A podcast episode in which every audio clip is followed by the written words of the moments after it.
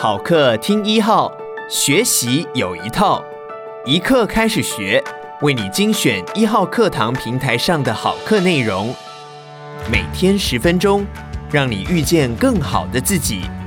现在就订阅一号课堂 Podcast，在第一时间收听到我们提供的精彩内容吧。请听文坛心灵医师王奕嘉。千古风流人物的心里话。各位好，我是王一嘉。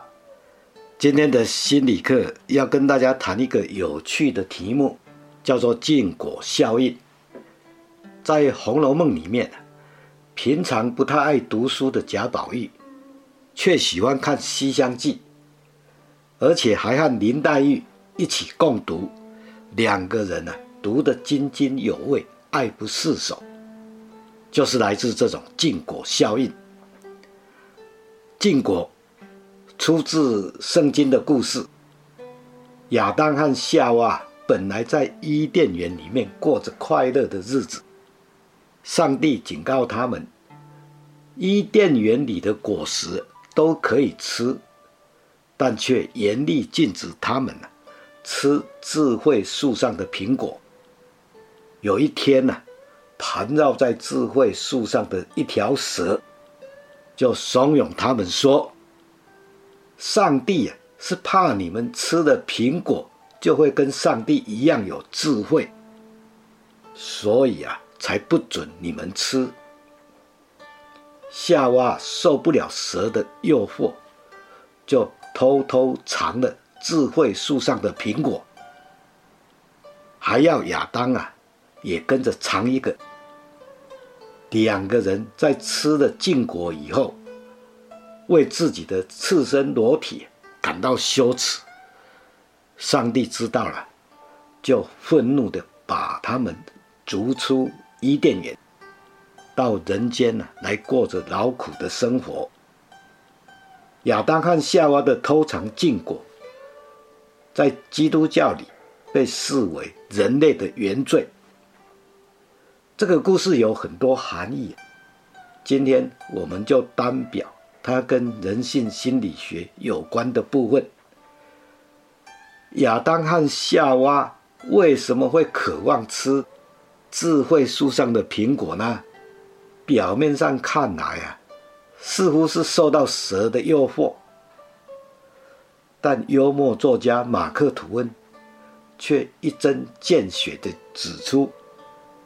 当初啊，被上帝禁止的，如果是那一条蛇，那么亚当啊想吃的，可能就是那条蛇。真正在诱惑人的，并不是智慧、苹果或者蛇，而是啊被禁止这三个字。心理学家弗里曼曾经做过一个实验。他要一位老师啊，带一群小学生到玩具屋里面去玩各种玩具。其中有一部电动机器人，很吸引人呐、啊。在玩了一阵之后，老师对某一组的学生发出不准再玩电动机器人的禁令。在老师的监看之下。该组学生都改玩别的东西了，不敢再玩那部电动机器人。改天，另一位老师啊，又带着同一群的小学生到该玩具屋玩耍。结果，原先被禁止玩机器人的那组小学生，会变得啊特别喜欢去玩那部电动机器人。觉得它更有吸引力，这就是所谓的禁果效应。它是一种普遍的人性，而且显然是在儿童期就开始浮现。任何东西只要加上一个“禁”字，譬如禁果、禁书、禁药等等，就会让人呐觉得更加神秘、更刺激。而千方百计啊，想要去弄个来看看，来试试，来玩玩。除了你越禁止，我就偏偏要反其道而行的心理反动因素之外，还有一个诱因是触犯禁忌所获得的快乐啊，乃是双重的快乐。《红楼梦》里面的贾宝玉啊，本来是不太喜欢读书的，但在《红楼梦》第二十三回，明烟。因为看到宝玉成天闷闷不乐，无所事事，于是啊，就到书店，把古今小说，还有啊赵飞燕、赵合德、武则天、杨贵妃的外传，跟那些传奇脚本，买了许多，就引宝玉来看。这些啊，大部分都是当时的禁书，宝玉啊。以前自然从没有看过，一看呢、便如获珍宝。但明烟呐、啊，特别交代他，不可以拿到园子里去啊。若叫人知道了，我就会吃不了兜着走呢。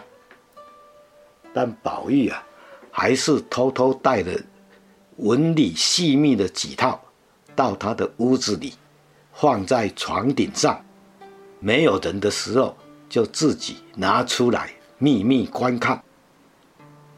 有一天，宝玉带了一套《会真记》，也就是现在所说的《西厢记》了，到桃花底下的一块石头上坐着，从头细看，正看到落红成阵的时候，只见一阵风过，把树头上的桃花吹下来一大半。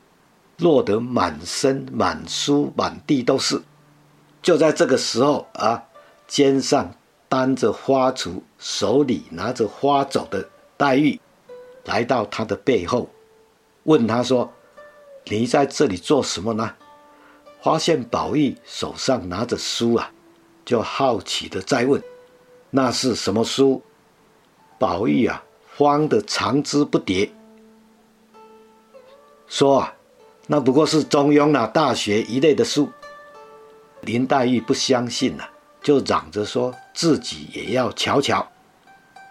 宝玉这才说啊：“好妹妹，若论你，我是不怕的。你看了，好歹别告诉人去啊。真真这是好文章，你看了连饭也不想吃啊。”黛玉就接过书来瞧。果然是越看越爱看，不过一顿饭的功夫，就将十六出啊全部看完。看完了之后，却只管出神，心内还默默的记诵。哎，宝玉啊，这时候才笑着问说：“妹妹，你说好不好啊？”林黛玉也笑着说：“果然有趣。”贾宝玉啊，于是开始跟黛玉打情骂俏。我就是个多愁多病身呐、啊，你就是那倾国倾城貌。这一幕跟圣经创世纪里亚当和夏娃的偷尝禁果，虽然意境有别，但可以说是来自同样的禁果效应。宝玉和黛玉。的沉迷于《西厢记》，除了宝玉说的那真真是好文章以外，更重要的是因为啊，《西厢记》在当时乃是一本禁书，所以宝玉啊才会遮遮掩掩。越是被禁止的东西，就会让人越注意，也越具有吸引力。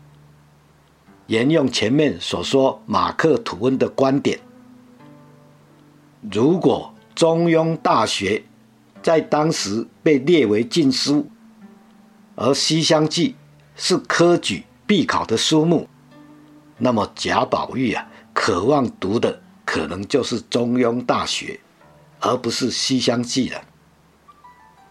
那照这样说，难道是什么书、什么事都不应该禁止，也不必禁止的吗？当然了、也不是这个意思。弗利曼另外又做了一个更详细的实验。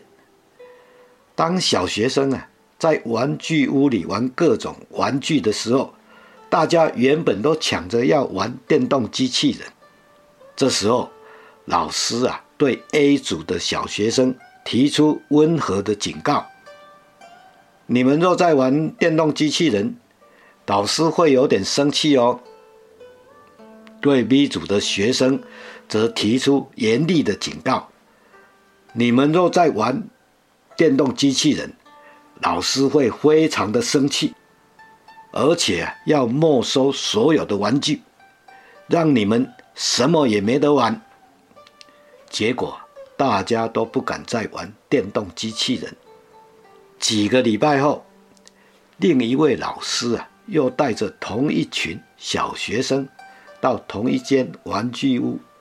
这位老师啊，要学生先回答。对各种玩具喜欢程度的问卷，然后要他们自行到玩具屋里面去玩玩具。结果发现，原先受到温和警告的这个 A 组小学生，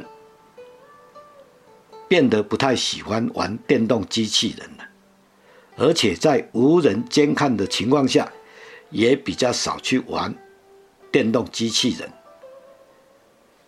反而是受到严厉警告、严厉禁止的这个 B 组小学生，变得认为电动机器人是最迷人的玩具，而且在无人监看下，在玩具屋里玩最多的也是电动机器人。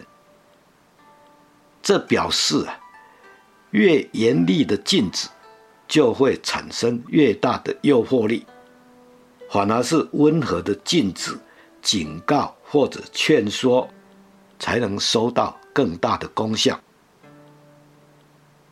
人不学不知义，我们在成长的过程中，总是要学习各种社会规范，晓得什么是不对、不应该或者不可以做的，这也就是一种。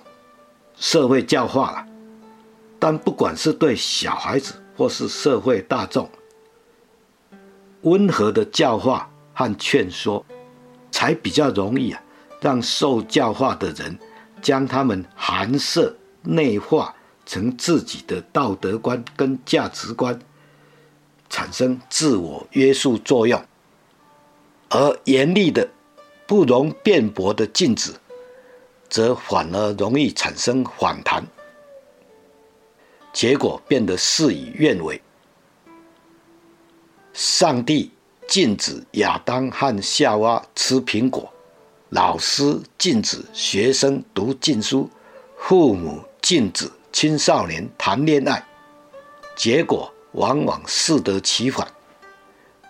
除了摇头叹息之外啊，我们更应该了解。这些啊，其实都是来自我们的栽培，因为严厉的禁止，使得原本没有什么的东西变得物超所值，产生了特别的吸引力。我们不能怪孩子少不经事，应该怪自己老不经事。今天就讲到这里，谢谢听讲。感谢你收听一号课堂。如果你喜欢我们的节目，别忘记给我们五星好评哦。也鼓励你把一号课堂 Podcast 分享给你的亲朋好友。现在就下载一号课堂 APP，购买王毅家千古风流人物的心里话，收听完整课程吧。每天十分钟，遇见更好的自己。一号课堂。